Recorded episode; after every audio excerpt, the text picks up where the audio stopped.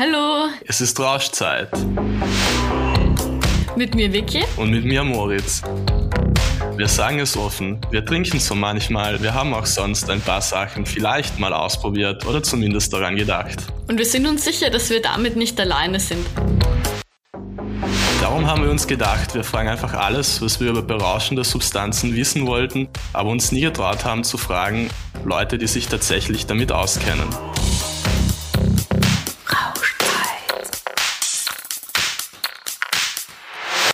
Ich bin doch kein Junkie. Heute geht's ums Thema Opiate und ich werde jetzt mal kurz am Anfang, dass wir alle ein bisschen eine Ahnung haben, wovon wir sprechen, einfach ein paar Infos raushauen. Und zwar ähm, der Begriff Opiat ist ein bisschen ein schwieriger Begriff, weil es gibt dafür verschiedene Definitionen. Aber jetzt in unserem Kontext, wenn es um Rausch- und Suchtmittel geht, dann heißt Opiate also das sind Substanzen, die entweder natürlich vorkommen, wie zum Beispiel Morphin und Codein, die kommen im Extrakt des Schlafmohns vor, oder es sind halbsynthetische Substanzen, wie zum Beispiel Heroin, also das heißt Morphin wird chemisch verändert und hat dann eine andere Wirkweise und funktioniert ein bisschen anders. Es gibt auch ganz synthetische Substanzen und all diese Substanzen haben gemeint, dass sie in der Lage sind, eine Abhängigkeit hervorzurufen. Ich habe jetzt nicht ganz so genau wie du recherchiert, aber ich habe nachgeschaut, wie viele Leute eigentlich ähm, in Österreich da betroffen sind und Opiate konsumieren. Und es sind eigentlich gar nicht so viele. Also bei meinen Recherchen habe ich da gefunden 31.000 bis 37.000. Und wenn ich das richtig ausgerechnet habe, sind das nur 0,35 bis 0,42 Prozent aller Menschen in Österreich. Also tatsächlich gar nicht so viele. Ähm, wir haben auf jeden Fall heute eine Expertin zu Gast, die sich da super gut auskennt. Ähm, das ist die Martina Rüscher. Sie ist Psychotherapeutin beim Verein Dialog und betreut vor allem Klientinnen mit ähm, Opiatkonsum. Hallo Martina. Hallo. Dann gleich als erste Frage an dich. Also wenn ich mir jetzt so denke, okay, Nummer eins, Opiat, irgendwie Heroin in meinem Kopf, ähm, man hat immer nur die schlimmsten Sachen gehört, seit man klein war in der Schule und in Filmen und da stellt man sich total schrecklich vor und Entzug, oh mein Gott. Und meine Frage an dich ist, wie kommen Jugendliche überhaupt auf die Idee, dass man jetzt Heroin ausprobieren will? Also Partydrogen kann ich irgendwie noch so nachvollziehen, aber Heroin, ja, wie kommt man da dazu? Ja, auf Partys. Also es ist nicht so, dass man startet mit Heroin die Vene. Also ist mir eigentlich nicht untergekommen, sondern dass man schon experimentierfreudig und sehr risikobereit äh, konsumiert hat. Und das ist dann sozusagen was Neues, was man noch ausprobiert. Äh, eine Jugendliche hat mir eben erzählt, die hat es richtig drauf angelegt. Also die hat gewartet, bis ihr Heroin angeboten wurde. Andere haben nicht gewusst, dass sie Heroin konsumiert haben, wo sie Blech oder Folie geraucht haben.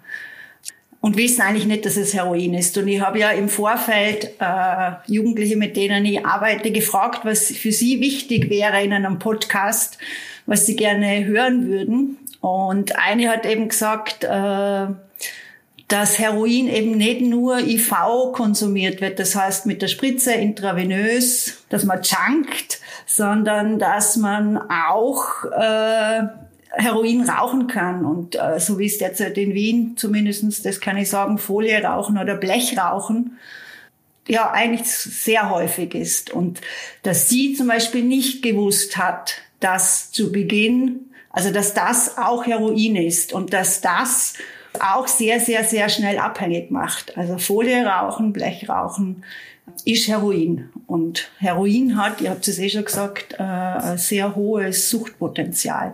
Und es kann relativ rasch gehen. Ähm, du hast da jetzt also die verschiedenen Konsumformen angesprochen, also das äh, Heroin wird gespritzt oder kann eben auch geraucht werden. Und zum Beispiel andere Opiate, wie zum Beispiel Opium, wird auch geraucht. Oder halt ähm, verschreibungspflichtige Medikamente, die auch Opiate beinhalten können. Das kann ja auch oral eingenommen werden, also halt wie ein Medikament, eine Tablette halt. Und meine Frage wäre jetzt, was ist denn so das gängigste oder keine Ahnung, wie gängig ist es unter Jugendlichen, dass äh, verschreibungspflichtige Medikamente konsumiert werden oder dass überhaupt Rohopium geraucht wird oder ist es meistens einfach nur Heroin? Du hast es eh schon gesagt, Vicky, das ist ganz ein kleiner Prozentsatz auf Österreich bezogen. Und ich arbeite in einer Beratungsstelle, wo wir eben auch substituieren und wo, wo auch Ärztinnen sind. Insofern kriege ich nur eine ganz bestimmte Gruppe von Jugendlichen, jungen Erwachsenen mit. Und ja, also was wir sehen, ist eben Folierauchen, Blechrauchen. Es wird auch IV konsumiert, auch von Jugendlichen. Das muss man auch sagen. Und es wird, es werden auch wie Tramal, also Tramadol, das sind eben Medikamente, Opioide, äh, das sind Schmerzmittel. Also in der Medizin werden Opiate oder Opioide herangezogen auch äh, gegen Schmerzen. Also wenn man richtig, richtig schwere Schmerzen hat, wie bei OPs oder bei Krebserkrankungen oder wenn es ums Sterben geht in der Palliativmedizin. Und die äh, werden am Schwarzmarkt auch vom Schwarzmarkt konsumiert.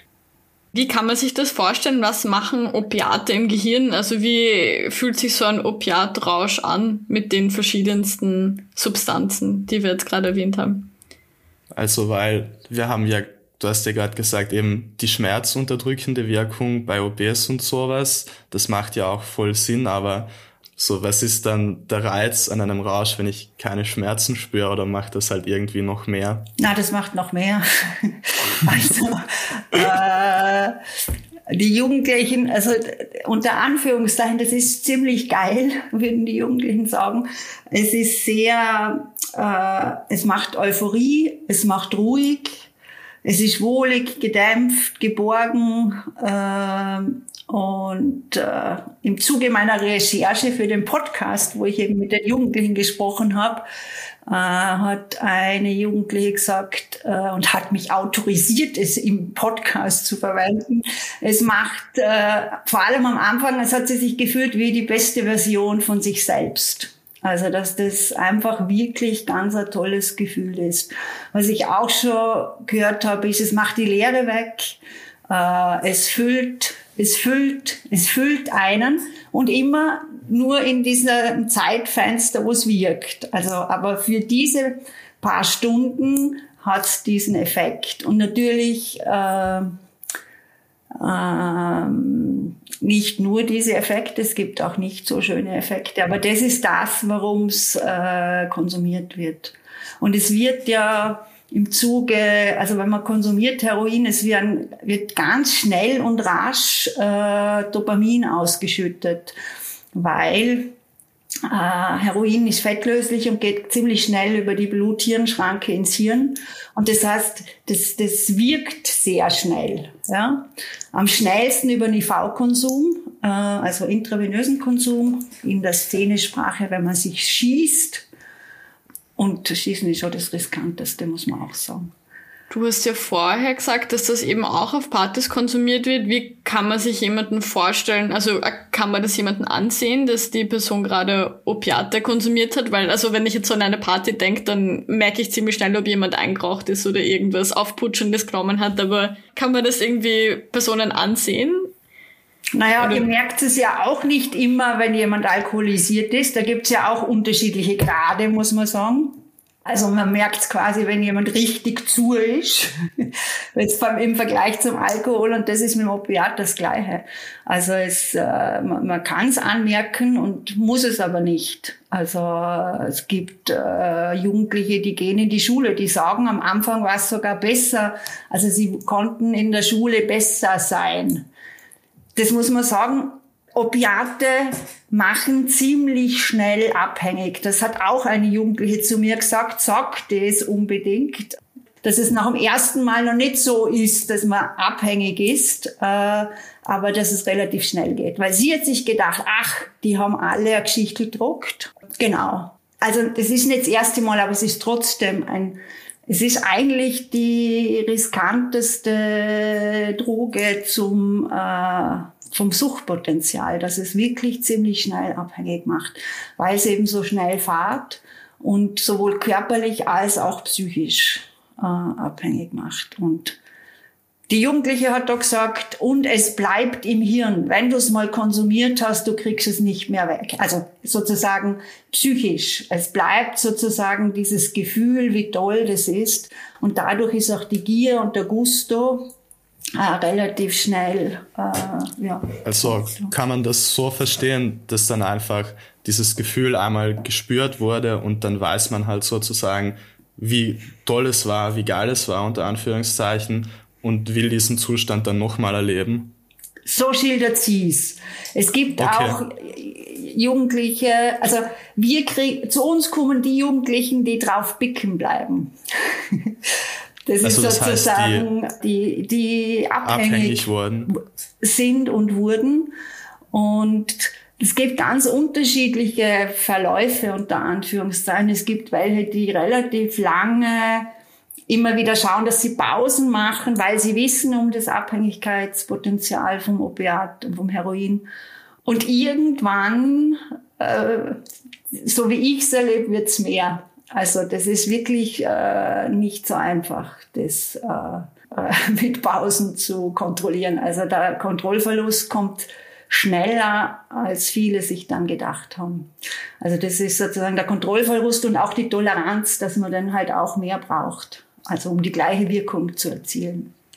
Du hast vorher gesagt, dass Jugendliche gibt, die in die Schule gehen und Heroin konsumieren. Also für mich ist das ganz neu, weil wenn ich an jemanden denke, an eine Person, die Heroin konsumiert, dann denke ich mir so, okay, obdachlos und äh, schaut total verwahrlost aus und ähm, hat, weiß ich nicht, überall offene Wunden. Also keine Ahnung, man hat halt so Bilder, die man irgendwie jetzt aus dem Film oder so kennt. Würdest du dem widersprechen? Also gibt es echt Leute, wo man sagen würde, okay, was, das überrascht mich jetzt?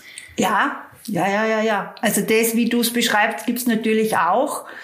Und äh, ja, aber das, äh, da würdest du es bei vielen nicht merken. Was es schon ist, und das macht's, äh, dass wenn die Toleranz, also die Toleranz steigt, man konsumiert immer mehr.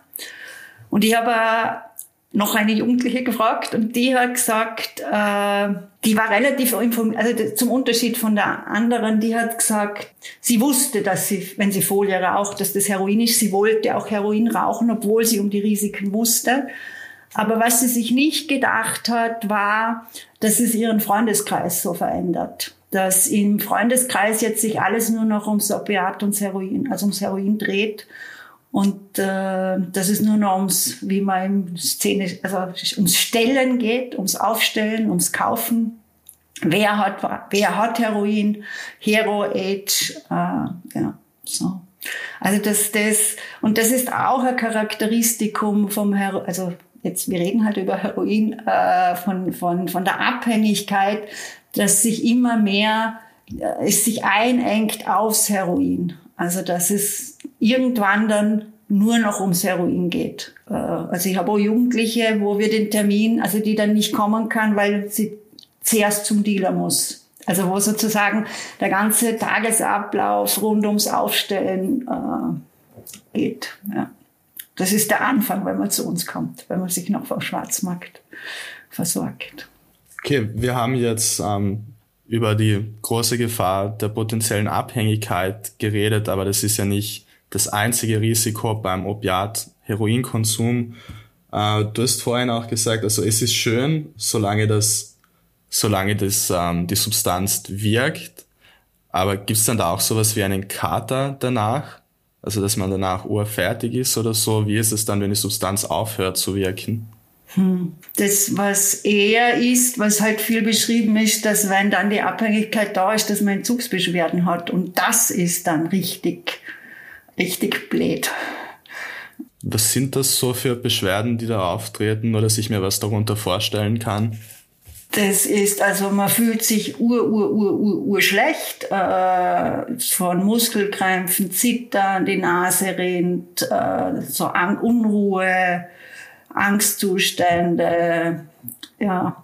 Dazu muss man sagen, das sind Zugsbeschwerden, die sind wirklich auch ganz unterschiedlich von Mensch zu Mensch. Also ich habe immer wieder Freunde oder Paare oder äh, Freundinnen, die gemeinsam sozusagen sich versucht haben zu entziehen und wo das einfach ganz unterschiedlich wirkt und, und äh, ganz unterschiedliche Auswirkungen hat. Genau.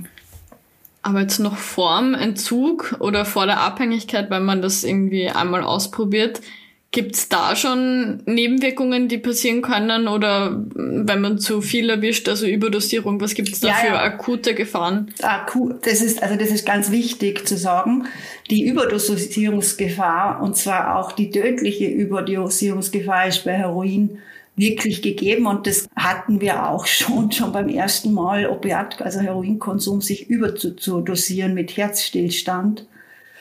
Äh, und, und genau, weil vor allem, also die, die Überdosierungsgefahr ist dann am höchsten, wenn man also eben noch nie konsumiert hat oder wenn man eine Pause gemacht hat oder wenn man sich entzogen hat und dann wieder konsumiert, dann ist, dann ist die Toleranz nämlich nicht mehr da und äh, da ist eben die Überdosierungsgefahr ganz hoch. Und das potenziert sich noch, also potenziert heißt, es verschärft sich noch, wenn es äh, mit, wenn um Mischkonsum geht, vor allem mit Benzo, Benzos, wie es in der Szene heißt, Benzodiazepinen, zum Beispiel Xanax ist gerade so, wie, wie die Jugendlichen oft sagen. Und Alkohol, weil das, was äh, Opiat also Heroin oder genau Opiate machen, ist, dass sie aufs Atemzentrum wirken und wenn man sich überdosiert, dass es dann zum Atemstillstand kommt. Und da Benzos auch äh, so wirken, also die wirken ähnlich und potenzieren sich dann. Und äh, genau. Drum ist es auch so, dass also kein Nachteil ohne Vorteil. Drum wird auch Codein, was ja auch Opiat ist, äh, im Hustensaft verwendet zum Hustenstillen. Ja. Äh, weil du gerade vom Hustensaft sprichst, da fällt mir eine Frage ein. Ähm, ihr kennt sicher den Wiener Rapper Moneyboy und der singt in seinen Liedern extrem oft vom Lean. Und ich habe dann halt bisschen nachrecherchiert, was zum Geier ist Lean. Und es ist halt ähm, anscheinend kodinhaltiger Hustensaft mit irgendwelchen Limonaden. Ist das gängig in Wien oder in Österreich? Wird das hier konsumiert? Hast du davon schon mal was gehört? Also ich habe auch recherchiert, bei Checkit nachgefragt und Checkit, also die Beratungsstelle in Wien, die sozusagen auch Drug-Checking macht, die haben so sehr wohl mitbekommen, dass das bei uns auch konsumiert wird. Und äh, ich habe auch gelernt, äh, man nennt es auch noch Purple Dark. Es hat so eine rosa äh, Sache. Und in Hollywood ist das scheinbar große Mode. Also ja, Justin Bieber und so, sage ich mal. Ah, okay. Sehr, sehr interessant. Aber wirkt das dann genauso? Ja. Also ich meine, ähnlich, aber macht, wahrscheinlich nicht macht, so stark wie. Macht auch abhängig und mm. ich habe eben auch ein bisschen, und angeblich gab es auch schon in dieser Musikszene Überdosierungen. Aber ich glaube, da war auch, also was ich so gehört habe, da gab es ja diesen tätowierten Rapper, keine Ahnung, wie der hieß. Aber der hat, glaube ich, eben auch Benzos genommen und sowas in die Richtung. Also da ja, das ist, ist mir mal irgendwas keine hängen gute geblieben. Mischung, definitiv. Also Benzos und Heroin oder Opiate. Ähm, wenn jetzt eine Person abhängig ist und dann davon wegkommen möchte, also sich entschließt, damit aufzuhören, also das sind ja dann Leute, mit denen du zu tun hast. Ähm, was sind für diese Leute so Gründe, um aufzuhören, mal abgesehen von den offensichtlichen schweren Nebenwirkungen. Aber was kriegst du da so mit, was so die Gründe waren? Also zu uns kommen unterschiedlich. Ähm, ein Grund ist, wenn es Geld ausgeht. Also das muss man sagen, wenn man Heroin konsumiert, das ist illegal. Das heißt, man ist äh, im strafrechtlichen Bereich. Und äh, viele, manche sind auch erwischt worden. Äh, und und es ist teuer. Irgendwann ist es sehr teuer, weil die Toleranz sozusagen sinkt, man immer mehr braucht. Und irgendwann geht's Geld aus. Das ist sozusagen äh, ein Grund, auch zu uns zu kommen und sich Hilfe und Unterstützung zu holen. Manche, also äh, man klaut, man, man fängt an bei Freunden, Bekannten, irgendwo um Geld aufzustellen. Und das ist ganz unterschiedlich. Manche kommen vorher, weil sie sagen, ich will nicht klauen. Das ist für mich sozusagen das, das Limit, das will ich nicht. Äh, ja, das ist einfach ganz unterschiedlich. Äh, viele kommen zu uns, weil sich andere Sorgen machen.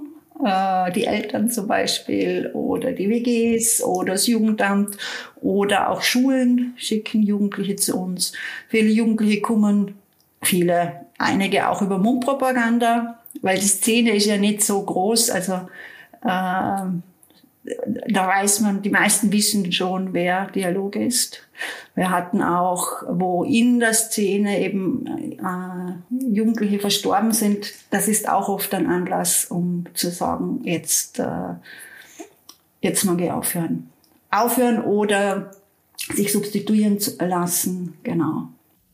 Stimmt das, dass wenn jemand substituiert, dass man das sieht, weil irgendwie die Zunge und der Mund blau ist? Also das ist irgendwie sowas, was ich na, schon oft gehört habe. Das hat mit Substitu na, Substitution sieht man nicht.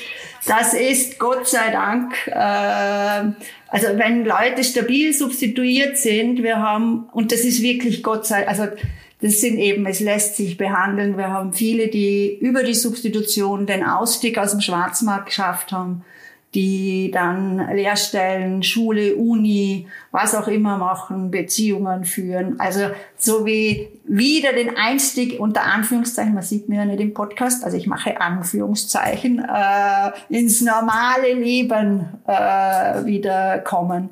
Und das, was du meinst, das sind äh, Benzos, Benzodiazepine.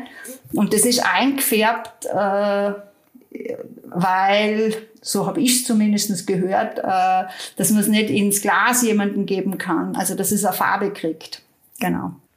Das wollte ich fragen, ähm, wie häufig das vorkommt, dass man dann doch immer wieder beginnt. Also ich erinnere mich an die Serie ähm, da auf Netflix. Ähm, Deutsche Mädchen lügen nicht.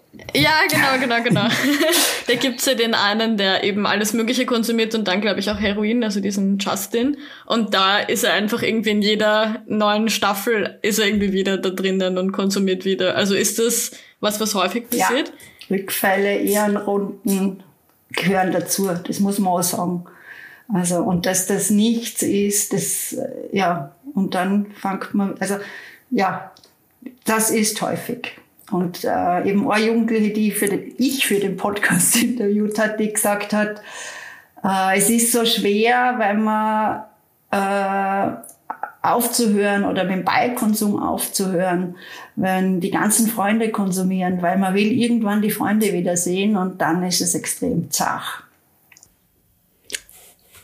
Schaffen es manche Leute auch, sich selbst zu entziehen? Also haben dir da vielleicht Leute von Freunden erzählt oder so? Also gibt es Fälle, wo das jemand schafft? Ich nehme an, aber die kommen nicht zu uns. okay, ja, das macht, das macht Sinn. Also, ja. Aber so vielleicht, dass wer, wer jemanden kennt, der mit dir gesprochen hat darüber. Ich, ich, also ich kriege eher mit, dass es extrem zart ist und extrem schwierig ist und sehr oft wieder konsumiert wird. Und dass es eben schon eine Zeit lang oft gelingt, äh, lange Pausen, längere Pausen zu machen, aber irgendwann wird's mehr. Das ist eben, wie gesagt, aber ich habe wirklich nur einen Mini-Ausschnitt äh, von den Jugendlichen, die halt zu uns kommen. Ja. Kommen zu dir auch Jugendliche, die sich Sorgen machen, weil Freunde oder Freundinnen konsumieren? Und gibt es da irgendwelche Tipps, was man machen kann, wenn man das Gefühl hat, irgendwer, dem man nahe steht, dem geht's irgendwie oder der geht's immer, immer schlechter, weil irgendwie viel konsumiert wird? Ja, also wir bieten auch äh, Gespräche für Angehörige an und auch für Jugendliche und junge Erwachsene, genau. Und kommt auch immer wieder vor. Und äh, ähm, ja, gibt auch Mischungen, Jugendliche, die konsumieren und sich Sorgen um Jugendliche machen oder Freunde, Freundinnen, die noch viel mehr konsumieren als sie, die abstürzen, wo sie merken, der Kontrollverlust ist voll da. Ja. Und das ist wirklich schwierig auszuhalten, das muss man auch sagen, weil man kann da sein und unterstützen, aber die Schritte müssen die Jugendlichen, die konsumieren, selber gehen. Also äh, mir hat auch äh, eine Jugendliche angerufen, die ich auch ganz lang begleitet habe. Das hat mich total gefreut. Und die hat zu mir gesagt, Martina, irgendwann hat's Klick gemacht und ich habe checkt, ich habe urviel Tools äh, bekommen, aber umsetzen muss ich's. Und äh, ja, und das braucht manchmal seine Zeit, bis der Schalter umfällt. Aber was, also was, was würdest du dann jemanden raten, der sich um den anderen Sorgen macht? Naja, Beratungsstelle, also wir, wir, also erstens sich unterstützen lassen, eben in Beratungsstellen, äh, reden, auch über den Konsum. Das ist auch unterschiedlich, das nervt natürlich auch, äh, wenn man da ständig drauf angesprochen wird und im Kontakt bleiben. Und manchmal ist es auch gut, äh, aber das hängt dann ab im Gespräch, das kläre ich dann halt auch mit den Jugendlichen, auch auf sich gut zu schauen und was kann man selber gut aushalten, weil das natürlich auch sehr, sehr belastend ist. Also manchmal kann es auch sein, dass man sich dann, oder machen ja viele dann auch, dass sie sich zurückziehen. Also das ist auch äh, Charakteristikum sozusagen, dass wenn sich nur noch um das Opiat dreht, dass äh, dann halt die konsumierenden Freunde übrig bleiben und sich die anderen zurückziehen. Genau. Gibt es so irgendwelche besonderen Erste-Hilfe-Tipps? Also wenn ich jetzt auf einer Party bin und ich bekomme mit, dass jemand ähm, Heroin konsumiert und der Person geht es dann sichtlich irgendwie nicht gut. Also außer irgendwie Rettung rufen, das ist eh klar, aber gibt es vielleicht irgendwas Heroin-spezifisches? Na, Heroin ist noch, also wenn man Heroin konsumiert, ist die Überdosierungsgefahr wirklich, wirklich hoch und da würde ich immer die Rettung rufen. Also wenn, wenn man sich Sorgen macht, und dann wahrscheinlich auch besser gleich dazu sagen, dass man, dass das irgendwas mit Heroin zu tun hat, kann ich mir vorstellen. Genau, genau, genau, genau.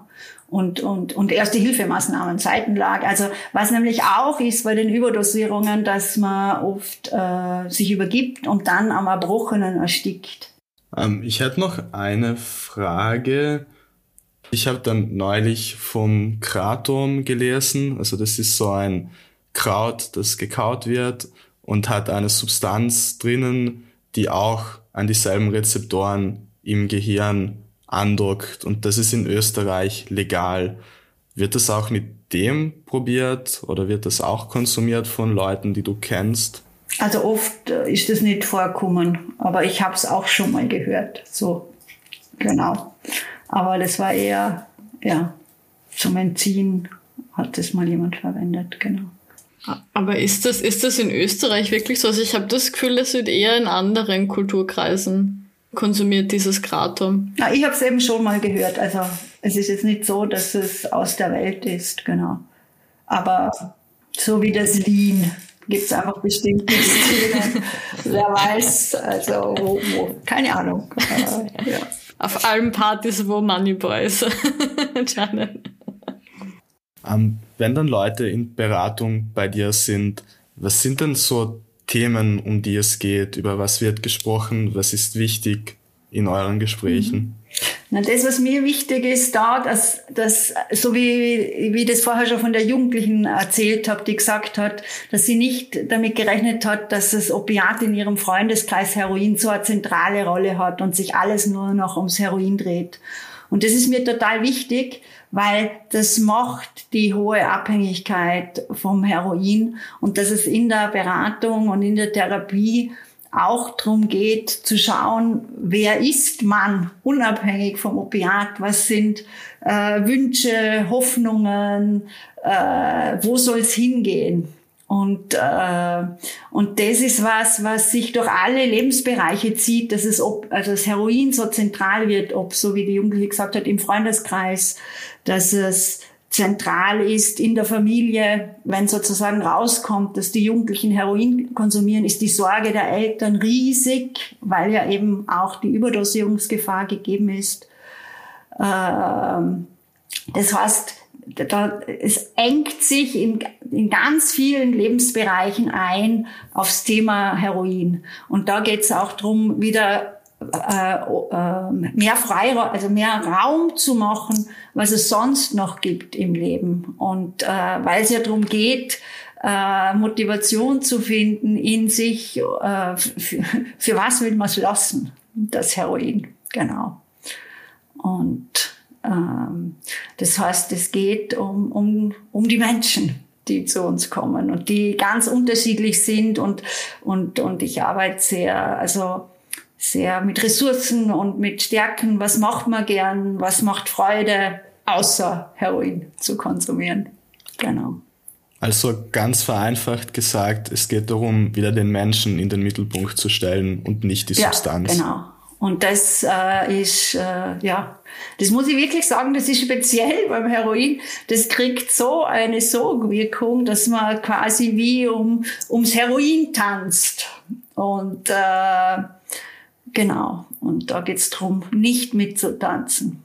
Gut, und so als abschließende Frage, also wenn man selbst betroffen ist oder Angehöriger, Angehöriges oder Freunde, Freundinnen hat, die konsumieren, an welche Stellen kann man sich da wenden? Also du kennst dich ja sicher perfekt aus, was es alles für Beratungsstellen mhm. gibt zu dem Thema. Also wie gesagt, äh, bei uns im Verein Dialog, wir sind in Wien, äh, wir haben zwei Standorte, die äh, einen Schwerpunkt haben für, also für Jugendliche und junge Erwachsene. Und äh, Genau. Und sonst auch in Beratungsstellen äh, kann man sich immer informieren, was sozusagen der Verein Dialog ausmacht. Und das ist halt bei Opiaten äh, gut, dass das so multiprofessionell ist, wo eben Ärztinnen, Kinder- und Jugendpsychiaterinnen und Psychologinnen und Psychotherapeutinnen im Fall bei uns für die Jugendlichen miteinander da sind für die Jugendlichen, genau. Okay, ja, dann Cool. Ähm, danke, dass du da warst. War wieder mal sehr spannend. Ich habe wieder voll viel Neues gelernt. Danke auch dir, Moritz. Danke für die Einladung. Cool.